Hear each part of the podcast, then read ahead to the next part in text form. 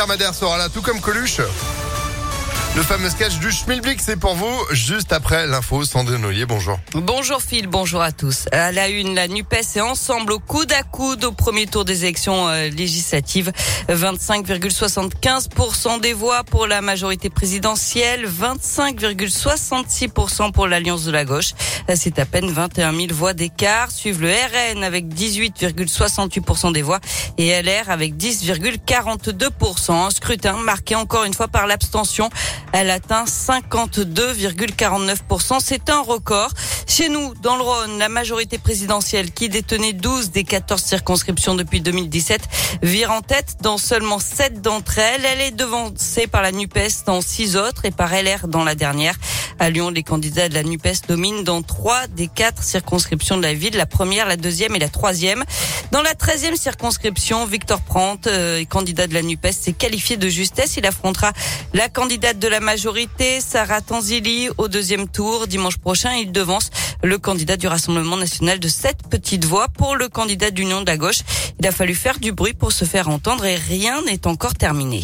Nous derrière on a travaillé, on allait faire du porte-à-porte tous les soirs, faire du tractage, des caravanes populaires, aller à la rencontre finalement des, habitants. On a essayé de les convaincre avec notre programme et aujourd'hui ça se paye et surtout c'est quasiment le même score euh, qu'on a pu avoir au, premier tour de la présidentielle si on prend tous les candidats de la gauche.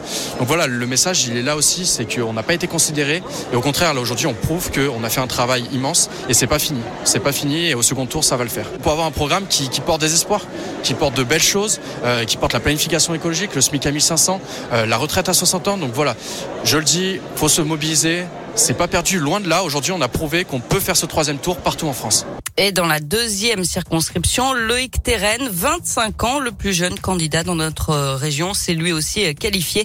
Il affrontera le candidat de la NUPES qui est arrivé en première position, une seconde place qui ne démotive pas le candidat macroniste pour autant, prêt à aller jusqu'au bout pour l'emporter. Il y aura un match sur euh, cette deuxième circonscription du Rhône entre le député sortant et moi-même. Et moi, je vais me battre et m'employer à rencontrer euh, l'ensemble des Lyonnaises et des Lyonnais euh, dans les jours à venir, à la fois pour porter un projet un vrai projet de progrès et surtout cinq années utiles et efficaces pour ce pays, pour cette ville et pour cette métropole. La majorité présidentielle peut avoir la majorité absolue, mais j'appelle à la mobilisation de tous, y compris des Lyonnais, parce qu'il faut confirmer cela et qu'il y a un risque que Jean-Luc Mélenchon puisse devenir Premier ministre si l'abstention était grandissante. Et dans la sixième circonscription, celle de Villeurbanne, à noter que l'insoumis Gabriel Amar, gendre de Jean-Luc Mélenchon, réunit 41,30% des suffrages contre 26,90% à Emmanuel Aziza d'ensemble. Vous retrouvez tous les résultats localement circonscription par circonscription sur notre site internet impactfm.fr. L'autre grand titre de l'actualité, c'est cette vague de chaleur qui arrive sur la France. Elle va se mettre en place à partir de mercredi, selon Météo France. D'abord par le sud du pays. Les maximales vont atteindre les 35 à 38 degrés en milieu de semaine, pas moins de 20 degrés pour les minimales. Le pic de chaleur est attendu entre jeudi et samedi. Du sport avec du cyclisme et victoire slovène sur le critérium du Dauphiné.